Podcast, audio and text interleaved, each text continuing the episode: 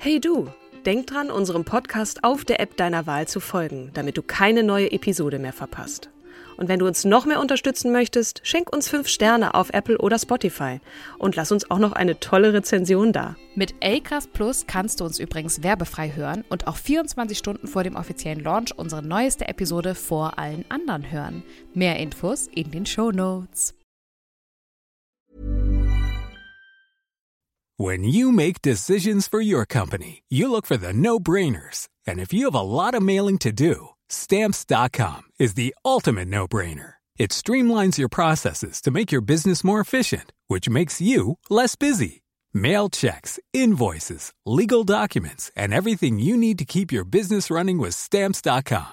Seamlessly connect with every major marketplace and shopping cart. Schedule package pickups and see your cheapest and fastest shipping options from different carriers. With rates up to 89% off USPS and UPS rates. And with the Stamps.com mobile app, you can take care of mailing and shipping wherever you are. Make the same no-brainer decision as over 1 million other businesses with Stamps.com. Sign up with Code PROGRAM for a four-week trial, plus free postage and a free digital scale. No long-term commitments or contracts.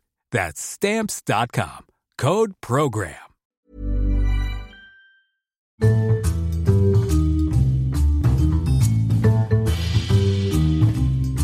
Hallo und herzlich willkommen zu unserer 27. Folge von Starke Frauen. Mit von der Partie ist die liebe Katrin. Mit von der Partie.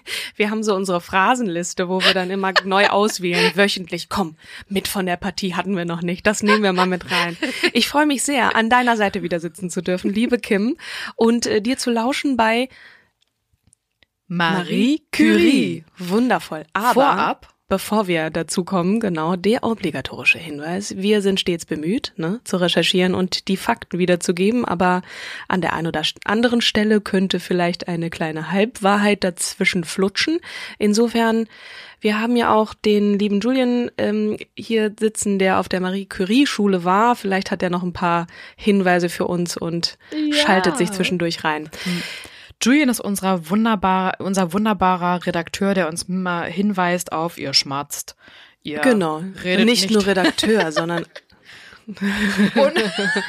er ist der Schnittmann, der Sensenmann, äh, der Aufnahmemann. der Aufnahmemensch. Der, wenn er keine Lust mehr auf uns hat, einfach den ohne Knopf den wir drückt. einfach nichts wären. Das ist so. Hinter jeder, hinter jeder berühmten Frau steht ein, ein wirklich wichtiger Mann. I love you for that. Alright.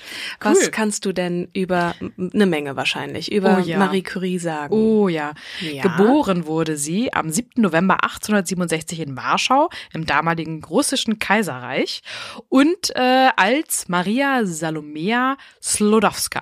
Ich hoffe, ich habe es jetzt richtig ausgesprochen. Meine polnische Freundin dreht mir wahrscheinlich jetzt den Hals um, ähm, gefühlt. Ja, stets bemüht, ne? Na, das genau, fällt immer. dir diese Kategorie. Ich Ja. finde, du hast das sehr gut gemacht. Danke Ich spreche dir. kein Polnisch, aber es klang Polnisch.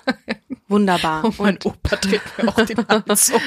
Wir sind ja, wir sind ja im, ähm, wie sagt man denn, ähm, drüben geboren. Also mein Opa kommt von Welches drüben meinst du Ja, genau, konkret? Polen. Aber jetzt lass mich mal. Wir? Also du auch? Nee. Nee, Ostpreußen. Ostpreußen. Ostpreußen. Da kommt mein Opa her. Ja. Und das war mal so lustig bei unseren Familienfesten, weil sein Bruder ist deutlich jünger gewesen und ist sehr spät nachgekommen und wurde halt verpflichtet, Polnisch zu lernen. Mhm. Und äh, dementsprechend waren unsere Familienfeste immer polnisch-deutsch. Ach echt, ja? Ja. Guck mal, habe ich wieder was gelernt über dich. Wir schweifen ab. war Marie Curie, ähm, die damalige Maria Salomea Slodowska, eine Physikerin und Chemikerin, natürlich polnischer Herkunft, die in Frankreich lebte und wirkte. Mhm. So, wie kam es eigentlich dazu? Da muss ja irgendwie die Liebe im Spiel gewesen sein. Nee. Auch als Naturwissenschaftler Der kann man sich. Oh, okay. Der Ehrgeiz. Mhm. Ähm, Marie Curie ist die einzige Frau unter den vier Personen, denen bisher mehrfach ein Nobelpreis verliehen wurde und neben Linus Pauling die einzige Person, die Nobelpreise auf zwei unterschiedlichen Fachgebieten erhielt. Wow. So, das macht sie so wahnsinnig spannend und interessant. Äh, sie war das jüngste von fünf Kindern des Lehrer-Ehepaares und da geht Ein Lehrerkind. Oh, guck mal, ich habe Herzen in den Augen. ähm, von, von Bronislava und Wladislav Slodowski. Ähm, und die haben, die beiden gehörten dem niederen polnischen Landadel, Adel, der Slachta, ähm, an und zählten zur polnischen Intelligenzia. Das So. ist sowas wie das Bürgertum oder die das gute Bürger. Intellektuellen. ja, also Der Intelligenzia, Intellektuelle- Intellektuelle, genau. ja, d- d- d- Ja, wie das- der Name das- schon ja, sagt. ne? Genau, ich weiß. Ich messerscharf eins und eins zusammengezählt. Okay, und sie durfte dann, und genau, wie viel? Also wie ihr Vater Schwestern? hatte an der Universität St. Pe St. Ah. Petersburg studiert und ähm, als Lehrer für Mathematik und Physik an verschiedenen staatlichen und privaten Schulen unterrichtet. Mhm. Und ihre Mutter, Bronislava, wurde am Mädchenpensionat in der Freterstraße, der einzigen privaten Mädchenschule in Warschau, ausgebildet, wo sie anschließend erst als Lehrerin und später sogar als Schulleiterin tätig war. Aha. Und äh, wo auch die Familie zum Zeitpunkt von Marias Geburt wohnte. Mhm. So, die Mama äh, erkrankte dann aber an Tuberkulose, an, doch an Tuberkulose und musste ihren Posten aufgeben. Und äh, ihr Vater hat äh, wurde 1873 aus dem Schuldienst entlassen. Warum weiß ich jetzt nicht. Ich glaube, das hatte politische äh, Konsequenzen, äh, politische äh, Gründe. äh, Abhäng äh, Abhängigkeiten, genau. Ähm, und äh, die Familie war dann aus finanziellen Gründen gezwungen, ein Pensionat zu eröffnen, das anfangs zwei und später bis zu zehn Schüler beherbergte. Mhm.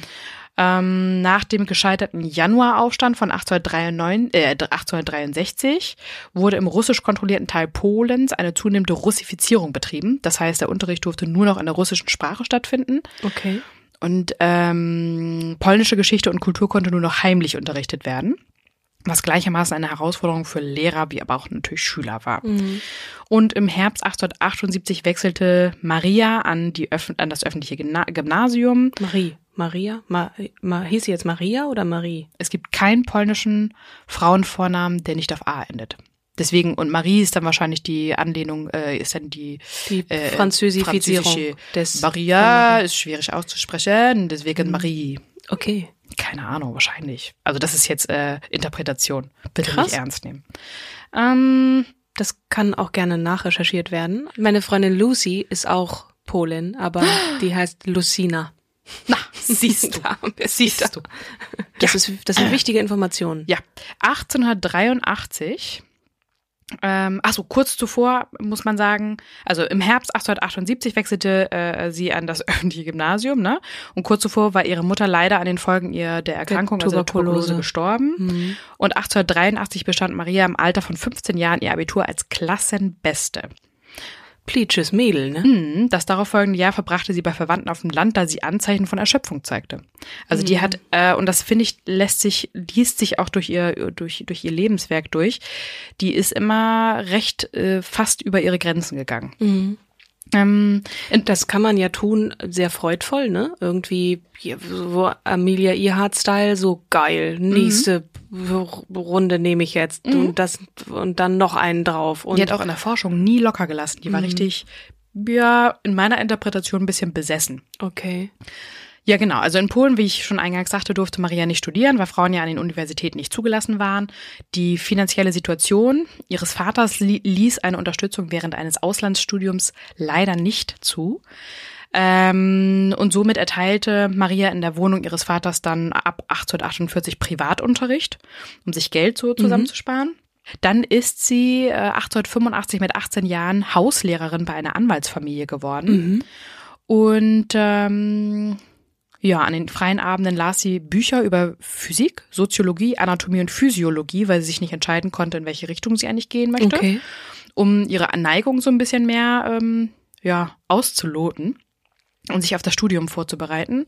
Und mit dem die hat sich auch, wenn ich kurz unterbrechen darf, Ja. die hat sich ja auch so richtig dann in die in die Lehre, äh, also in das Wissen gestürzt. So die Mutter ist gestorben, ne? Wir sind da so drüber hinweggegangen, aber irgendwie sicherlich auch eine Bezugsperson für sie. ja gut, sie hatte Und ihre vier Geschwister. Sie war ja eigentlich die jüngste von den fünf Kindern. Mhm. Der Vater war ja auch noch da, aber gut. Ich glaube, das war intrinsisch in ihr einfach schon veran Okay. verankert. Sehr ehrgeizig. Oder ihre Eltern waren in der Hinsicht sehr vorbildlich für sie. Ähm, mit dem Einverständnis des Hausherrn und mit der Unterstützung von dessen ältesten Tochter, ältester Tochter, äh, hat Maria sogar ein Dutzend Bauernkindern Unterricht gegeben im Lesen und Schreiben. Und dort äh, hat sie dann auch ihre erste Liebe kennengelernt. Ähm, Ähm, der älteste Sohn der Familie Kasimir Sorawski, ähm, der kam von der Universität nach Hause zurück und verliebte sich dann in sie und Mhm. äh, ihre Heiratspläne wurden dann aber durchkreuzt von seiner Familie, die das so nicht wollten. Und äh, Begründung? naja, gut, sie war jetzt ja kein, kein mittelbehaftetes Mädchen. Mhm. Ich kann mir vorstellen, also es gibt keine richtige Begründung, aber ähm, dadurch, Irgendwie dass, haben ihr das, hat, hat denen das nicht geschmeckt. ja, Mhm. genau.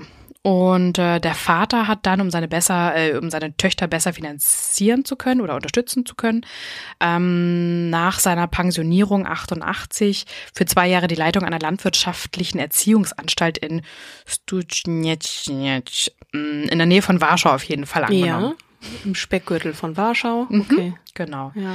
Und ähm, dann mit 23 Jahren, also seit 1890, wohnte Maria wieder bei ihrem Vater in Warschau. Und der Cousin hatte irgendwie Zugriff auf das Industrie- und Landwirtschaftsmuseum und da in den Räumlichkeiten des Museums konnte sie das erste Mal so ein paar chemische und physikalische Experimente durchführen Mhm. und stellte da dann zu 100 Prozent äh, oder zu einem hohen Prozentteil die Neigung zur experimentellen Forschung fest auf dem Gebiet der Physik und Chemie. Und äh, somit festigte sich dann ihr Wunsch, äh, ein naturwissenschaftliches Studium in Paris aufzunehmen. Okay. Ja, Das ist ja auch nicht so ganz günstig, ne? nee, Paris. Paris. Und das scheint aber dann offensichtlich irgendwie geklappt zu haben. Ja, sie hat, also mh, ihre Schwester Bronja hat tatsächlich in Paris auch schon gewohnt und sie konnte dann Ah, okay. dort erstmal anfänglich unterkommen. Und ähm, Wie alt war sie da? Also so in den 20ern, ne? Genau. Ja, am 3. November schrieb sie sich als Marie Slodowska für ein Studium der Physik an der Sorbonne ein. Unter den 9000 Studenten der Universität in diesem Jahr befanden sich 210 Frauen. Ist ja immer noch eigentlich so, dass in den MINT-Fächern, ne, Mathe, Informatik, Naturwissenschaften und Technik, äh, immer noch Für nicht die Zeit finde ich das eigentlich ziemlich hoch, muss ich sagen. Eine ja, hohe Zahl. Habe ich auch eigentlich gedacht. Ich mm, habe jetzt leider keine aktuellen Zahlen, Mhm. wie das in den MINT-Fächern ausschaut. Ähm, naja, auf jeden Fall von den mehr als 1825 Studenten der Fakulté de Sciences, Science, waren 23 weiblich.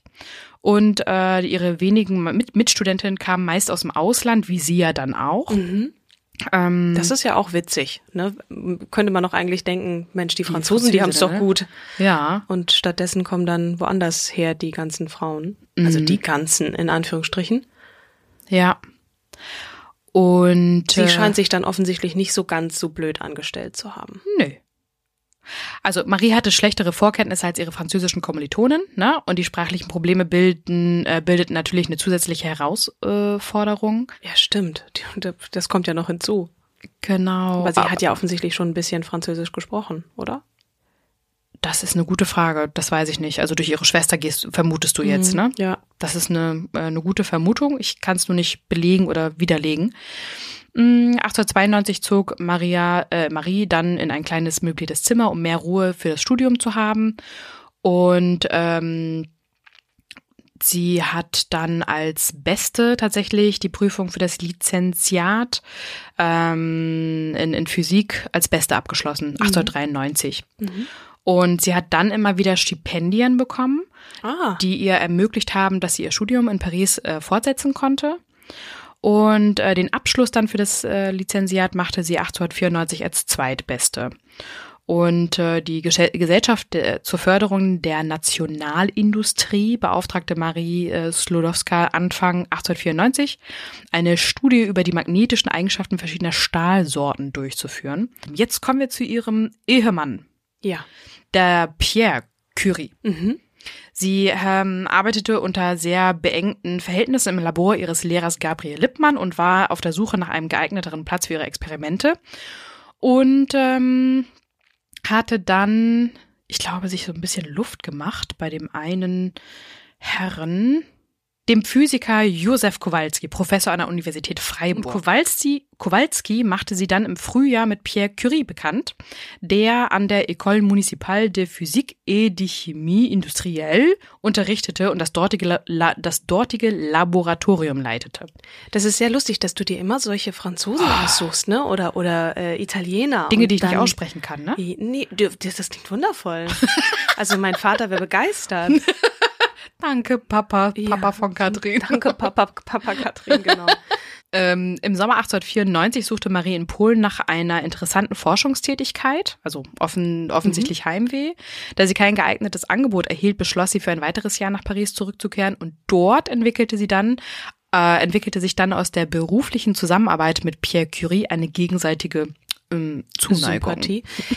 ähm, auf jeden Fall heirateten sie dann am, äh im Jahre 1895 und äh, sie zogen dann eine Dreizimmerwohnung und in ihrem ersten Ehejahr bereitete sich Marie Curie auf die Aggregation vor, die sie berechtigte, an einer höheren Mädchenschule zu unterrichten und ihr eigenes Einkommen verschaffen würde. Also äh, zu erhalten dann. Ne? Mhm. Und ähm, ja, die Prüfung im Sommer 1896 bestand sie erneut als Beste ihres Kurses. Er war acht Jahre, acht Jahre älter. älter war er, genau. der gute Herr. Hm. Das ist ja noch im Rahmen. Das ist ja das ist ja nicht wie bei fast, Ada Lovelace und ihrem Charles Charles, ich habe seinen Nachnamen vergessen, aber. Ja, oder Sophia Loren. Sophia Loren, mhm, genau. 20 Jahre älter, glaube ich, ne? Ja, auf jeden Fall eine Weile. Eine, eine, eine andere Generation. Mhm. Nebenher auf jeden Fall äh, setzte Marie Curie ihre physikalische, ihre physikalischen Studien halt äh, fort und besuchte weiter noch Vorlesungen und dann äh, 1897 brachte sie dann ihre erste Tochter Irene zur Welt. Da war sie 30 Jahre alt. Mhm. Und ihre spätgebärend. Ersten, ja, für damalige Verhältnisse ja. spätgebärend. Ne? Mhm. Ne? Wie war das bei ihr? Wir haben ja auch Ada Lovelace, die habe ich ja gerade genannt, ne? Die war alles andere als erpicht darauf, später dann eigentlich Mutter zu sein und und diese Zerrissenheit hatte sie ja dann logischerweise auch immer wieder davon abgehalten, also es hat sie ihrer Leidenschaft der Wissenschaft tatsächlich noch mal einige Jahre später ähm, ein weiteres, eine weitere Tochter in die Welt zu setzen. Aufgrund der ganzen Strahlung und so weiter hat sie dann zwischendrin noch mal eine Fehlgeburt gehabt. Das mhm. hat ihr sehr zugesetzt. Aber Strahlung von was? Ich meine, Fehlgeburten sind ja die hat ah. ja das Uran auch, ich glaube, das von Uran bin ich mir jetzt unsicher, aber sie hat ähm, die, die kleinen Stäbchen zum Beispiel, die glühten ja und das fand sie mhm. total spannend, hat sich dann mal davor gesetzt. Mitarbeiter von ihr sind ähm, häufig an Leukämie erkrankt, also äh, mhm. Krebsgeschichten und sind daran gestorben. Mhm. Witzigerweise, in Anführungsstrichen, witzigerweise sie nicht. Mhm. Sie hat dann aber ähm, bestimmte ähm, Schmerzen, die auch zurückzuführen sind auf die Röntgenstrahlung und sie ist dann am Ende auch an diesen Schmerzen gestorben. Mhm. Ähm, sie war auch ein, ein Opfer dieser ja, Forschung an, an Röntgenstrahlung. Mhm. Die Entdeckung der Röntgenstrahlung Ende 1895 erregte weltweit Aufsehen und löste zahlreiche Forschungsaktivitäten aus. Ähm, eigentlich hat die im Frühjahr 1896 Antoine Henri Becquerel zufällig entdeckt. Mhm und ähm, hat die, die Fähigkeit von Uran-Kaliumsulfat entdeckt, äh, äh, eine fotografische Platte zu schwärzen. Und das blieb bis dahin nahezu unbeobachtet, äh, unbeachtet.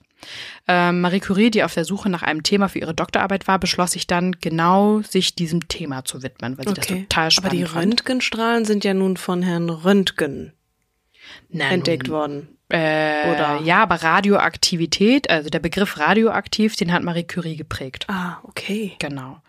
Äh, beziehungsweise die Curies zusammen, mhm. ne? weil die haben, ich weiß gar nicht, wie viele Jahre zusammen daran immer gesessen und gearbeitet. Äh, zunächst beabsichtigte sie, die Ionisationsfähigkeit der von Uransalzen angehenden Strahlung zu quantifizieren und knüpfte mit ihren Versuchen an die Ende 1897 im Labor von Lord Kelvin durchgeführten Messungen an. So, da gab es ganz viel, was äh, entdeckt wurde und so weiter und so fort. Und es war alles extrem spannend. Fassen wir zusammen. ich habe da mal was vorbereitet. nee, aber ich, auf jeden Fall stellte sie fest, dass Blechblende äh, viermal und natürliches Chalkolit doppelt so aktiv wie Uran sind. So, damit ist, ist sie dann äh, auch los und hat, die äh, Forschungsergebnisse wurden dann 1898 von Gabriel Lippmann äh, vor der Akademie de Science, äh, nenne ich das jetzt mal, Science, Science, Science äh, in Paris vorgetragen. Dummerweise ähm, hat das unabhängig von ihr der auch der Gerhard Schmidt untersucht und erkannt. Dementsprechend Der war das, schneller. Ja, so ungefähr. Ähm, und zwar genau zwei Monate. Ähm, ja, dann ging das halt so weiter, dass die äh, sich äh, noch weiter da hinein vertieft haben. Ist ein bisschen schade auf jeden Fall, äh, dass ich das jetzt so platt präsentiere. Ähm, es geht vorrangig darum, dass es nicht um ein Element geht bei der Blechblende, sondern um zwei chemische, nämlich Bismut und das andere Barium. Äh, das muss irgendwie Barium ähneln. Und ähm, frag mich, frag nicht näher nach. Auf jeden Fall haben sie. Ich wollte gerade ansetzen und dann dachte ich mir, hm, was kann ich mit der Antwort anfangen? Nämlich nüscht. Der Deswegen- spektroskopische Nachweis des ersten neuen Elementes, das sie am 13. Juni 1898 zu Ehren von Marie Curies polnischer Heimat Polonium getauft hatten, misslang jedoch. Ich habe mich immer im Chemieunterricht gefragt, so wer denkt sich diese Namen aus? Jetzt Ja, weiß ich das. Aber das trifft ja auf so ziemlich alles zu, was so in der Natur auch vorkommt. Das stimmt. Wie warst du denn in Chemie so? Um jetzt nochmal auch deine Sicht da so reinzubringen. Also musst in- ja in- offensichtlich in auch Spaß Physik- gehabt haben an Physik und, und Chemie. Ja, in also Physik, Form. Physik hat mir sehr viel Spaß gemacht. Es wurde auch bei mir damals von einer Frau unterrichtet. Und dann Potzblitz. Ja, pass mal auf, du. Und dann kriegte ich, ähm, kriegte ich einen neuen Lehrer. Da war ich, war das in der neunten Klasse? Der kam rein, wir waren 15 Mädels und drei Jungs. Mhm. Und er kam rein und meinte, was sitzen hier denn so viele Mädels? Das ist doch kein, kein Unterricht für Mädels. So, Ja, und da habe ich meine erste, erste das? Fünf geschrieben. Das war 1998. Nee, ich meine, welche Klasse? Ach so, Wie vielte Klasse? Neunte Klasse oder so? Aber neunte Klasse ist doch, ist doch Physik Pflicht. ja, ja, ich habe doch auch Physikpflicht gehabt. Ja, aber warum ja fragt er sich dann, wie gewählt. viele, warum da ja, so viele ich Mädels weiß das sitzen? nicht. Das war so ein Show wie vom Herrn. Arschloch. Männer Oh, ich habe das A-Wort gesagt. Muss das rausgeschnitten werden? Du hast das W-Wort gesagt und ich hab, ich möchte jetzt auf jeden Fall das A-Wort da drin lassen. Ich würde am liebsten seinen Namen nennen, und aber dann ich hast hab du seinen gleich eine Namen schlechte Note verdrängt. gesch Ja, meine erste fünf in meinem Leben. Fünf Wow. Minus sogar. Ich habe Physik gehasst. Ich hatte einen Lehrer, ich hatte nur Lehrer in Physik und ich fand die alle so hoffentlich hört keiner von denen jetzt zu. Doch, ich fand die alle so so Medium. Pff, Medium. Die haben, die haben mich die haben mich nicht nett. abgeholt, ehrlich gesagt, aber ich war dafür umso besser in, in Chemie. Ich Cool. fand Chemie total geil und die ähm, das Periodensystem und die ganzen Elemente und äh, Moleküle und alles was man da so zeichnen musste und Abkürzungen und so, das, das fand ich irgendwie erstaunlich. Du, merkst, ich stotter rum und ich habe keine Erinnerung mehr daran. Aber und Bio fand ich auch toll, Genetik und so, das hat mich interessiert, aber mit Physik konnte ich absolut nichts anfangen und das mag auch an den Lehrern gelegen haben, die mir zwar nicht das Gefühl gegeben haben, nur du bist ein Mädchen, du kennst es nicht, sondern die waren einfach unsympathisch und die haben das nicht gut gemacht für mich. Andere Ja. waren super in Chemie, in Physik, aber für mich war das irgendwie nichts. Ja, du, du wirst ja auch nicht fürs Studium zugelassen aufgrund von ähm, super diktischen Fähigkeiten, sondern aufgrund eines NCs. Leider. Richtig. Leider. Richtig. Na, wenn Vera So, Birkenbiel das mitgekriegt hätte. Ähm, Zurück zu Marie. Äh, genau. Die Ergebnisse, die äh, präsentiert wurden, damals an der Akademie de Sciences, ähm, da wurde das erste Mal in der Überschrift, nämlich de, in der Überschrift des Berichtes, das Wort radioaktiv verwendet. Und im Juli wurde Marie Curie für ihre Arbeiten über die magnetischen Eigenschaften von Stahl und die Radioaktivität der mit 3800 Francs dotierte Prix Gagné de Académie des Sciences zuerkannt. Ja. Ach, und im Herbst 1898 ging das Leiden los. Da hatte Marie Curie nämlich Entzündung an der, äh, der, der Fingerspitzen, welche ähm, erste bekannte Symptome der Strahlenkrankheit waren, an Mhm. der sie später dann auch litt und ähm, ja, Starb. Dann und ihr ist auch nie äh, in den Sinn gekommen, dass das, was sie da untersucht, auch extrem gefährlich für ihre Gesundheit sein könnte? also es hat sie immer beunruhigt, Ja, dass so viele Das Leute ja. um sie herum gestorben sind. das ist ja pleatsch. Aber genau. So, und dann sind die auf einmal in die französische in die französische Klatschpresse reingekommen, weil ähm, das natürlich äh, Nobelpreis für Physik, ach, das ist ja der Hammer und äh, dann steht Aber mit ihm zusammen. mit ne? ihm zusammen. Und äh, der Fall von Monsieur und Madame Curie, die auf dem Gebiet der Wissenschaft zusammenarbeiten, ist gewiss nicht das Übliche. Eine Idylle im Physiklabor, das hat die Welt noch nicht gesehen. Und äh, plötzlich war die Privatsphäre von beiden äh, durchdrungen von Reportern und ähm, das hat denen gar nicht gut gefallen. Dann haben sie sich versucht, immer ein bisschen mehr zurückzuziehen. Äh, äh, sind äh, ähm, der Pierre Curie ist dann aber noch äh, hat seine Professur an dem für ihn geschaffenen Lehrstuhl für allgemeine Physik an der Sorbonne äh, angetreten. Und Marie Curie wurde dann äh, Leitung der wissenschaftlichen Arbeiten des Laboratoriums. Und dann wurde auch direkt Dezember 1904 äh, die zweite Tochter Eve oder ja doch Eve geboren, also Eve, Ive mhm. geschrieben. Ähm, so, und dann 1906 äh, tragischer Unfall von Pierre Curie, der unter die Rede eines Lastfuhrwerks äh, gekommen ist mhm. und ähm, gestorben ist natürlich noch am Unfallort. Und äh, Marie Curie hat sich, hatte Schwierigkeiten, sich von diesem Verlust zu erholen, hatte erstmal ähm, naja, de, dein, nicht nur dein Ehemann, sondern auch dein Wissenschaftspartner, genau, dein Partner exakt. in Crime äh, stirbt. Ne? Ja. Ne? Das ist natürlich, und du bist alleine mit zwei Kindern, dir geht's auch gesundheitlich nicht so prickelnd. Ja. Und dann, ja.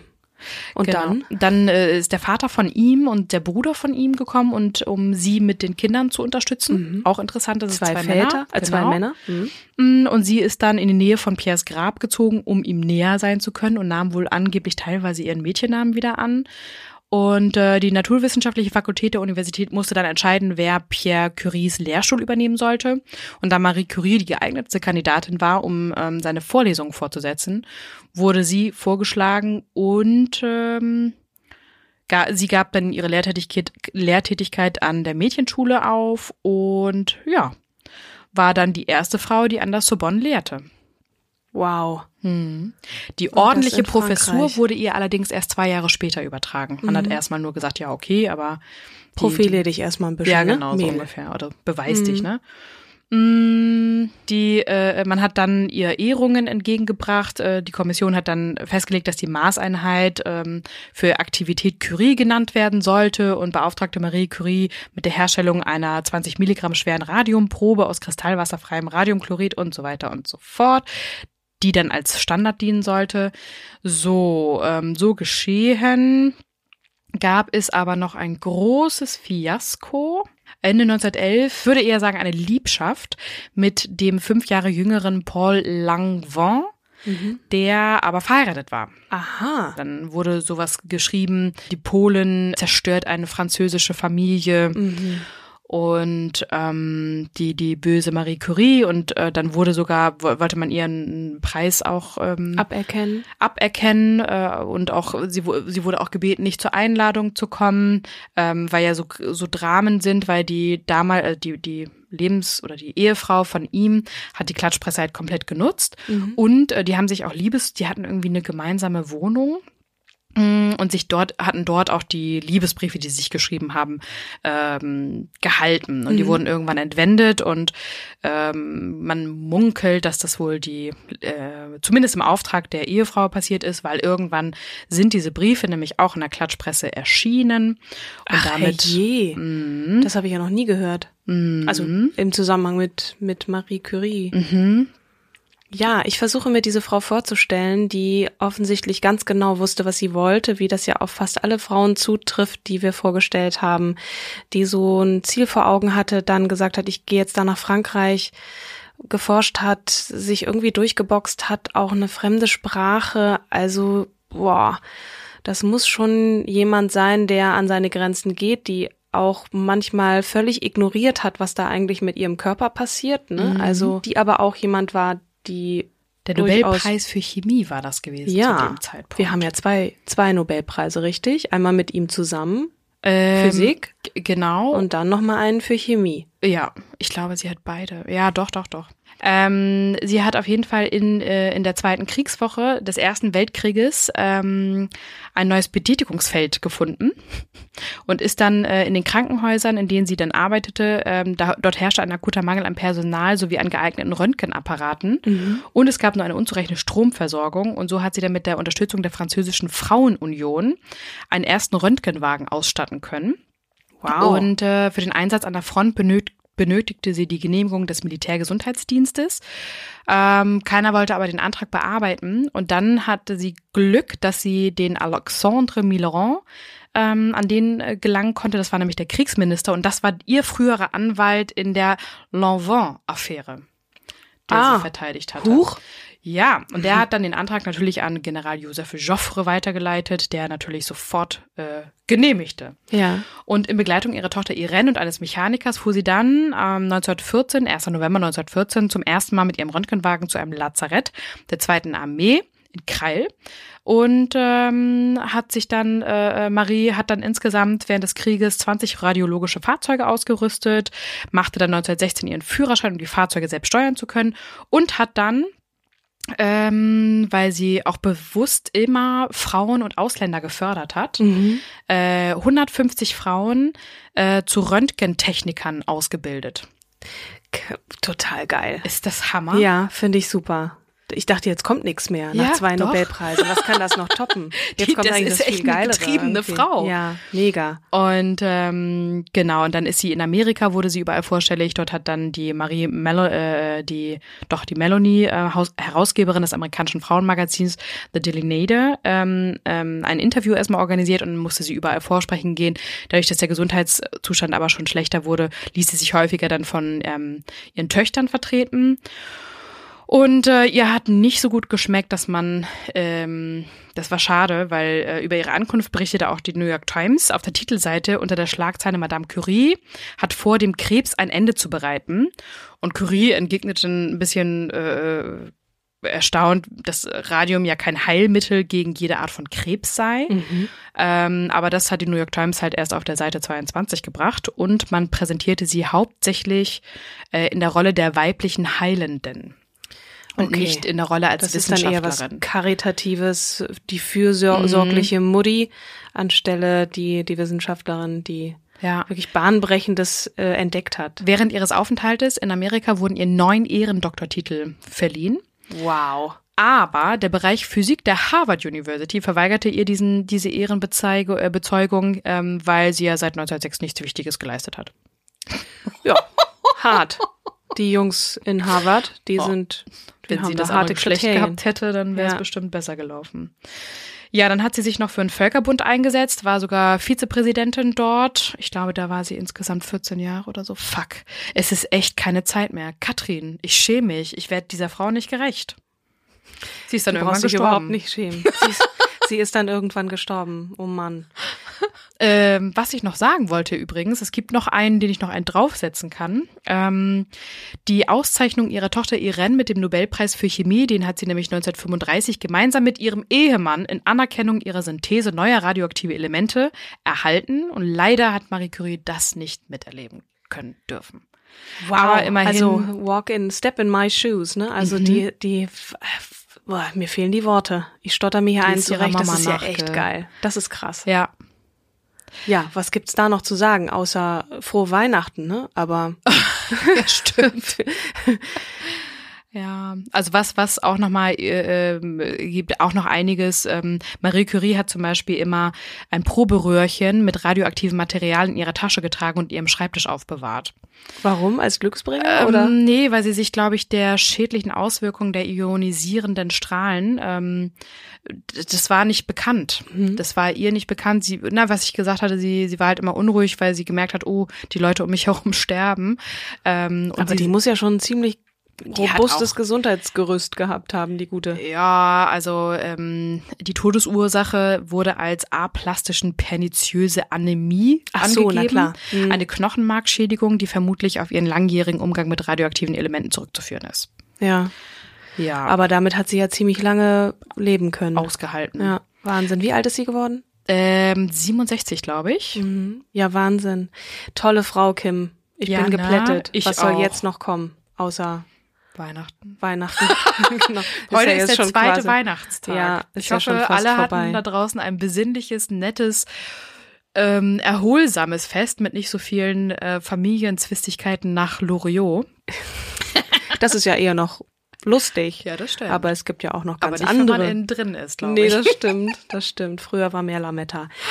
Äh, ja, das hoffe ich natürlich auch. Und äh, die nächste Folge wird am 2. Januar, Genau. korrigier mich, sein Ja. und sich um eine Frau drehen, die was ganz anderes gemacht hat, aber ähnlich beeindruckend, die hat zwar keinen Nobelpreis bekommen, aber sowas ähnliches. Eine Architektin mit dem klangvollen Namen Za- Zaha Zaha Hadid. Mm, Genau. Auch so schön Khadid. Hadid, eine Irakerin, die aber dann die englische Staatsbürgerschaft. Aus dem Auge holen. Entschuldigung. genau. Mir bleibt jetzt nur zu sagen, vielen Dank nochmal und dann an euch da draußen einen guten Rutsch. Passt auf euch auf, nicht zu viele Böller in die Luft und so. Ähm, Genau, feiert schön, Genau. genießt das Jahr oder den, das Jahr, den Jahresbeginn 2020. Ja, Juhu. wow, toll. Und dir auch. ja, das wünsche ich dir auch. Und dir auch, Julian.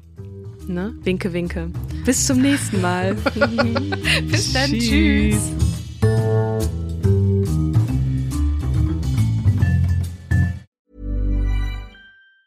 Planning for your next trip? Elevate your travel style with Quince. Quince has all the jet setting essentials you'll want for your next getaway, like European linen, premium luggage options, buttery soft Italian leather bags, and so much more. And it's all priced at 50 to 80% less than similar brands. Plus, Quince only works with factories that use safe and ethical manufacturing practices. Pack your bags with high-quality essentials you'll be wearing for vacations to come with Quince. Go to quince.com slash trip for free shipping and 365-day returns.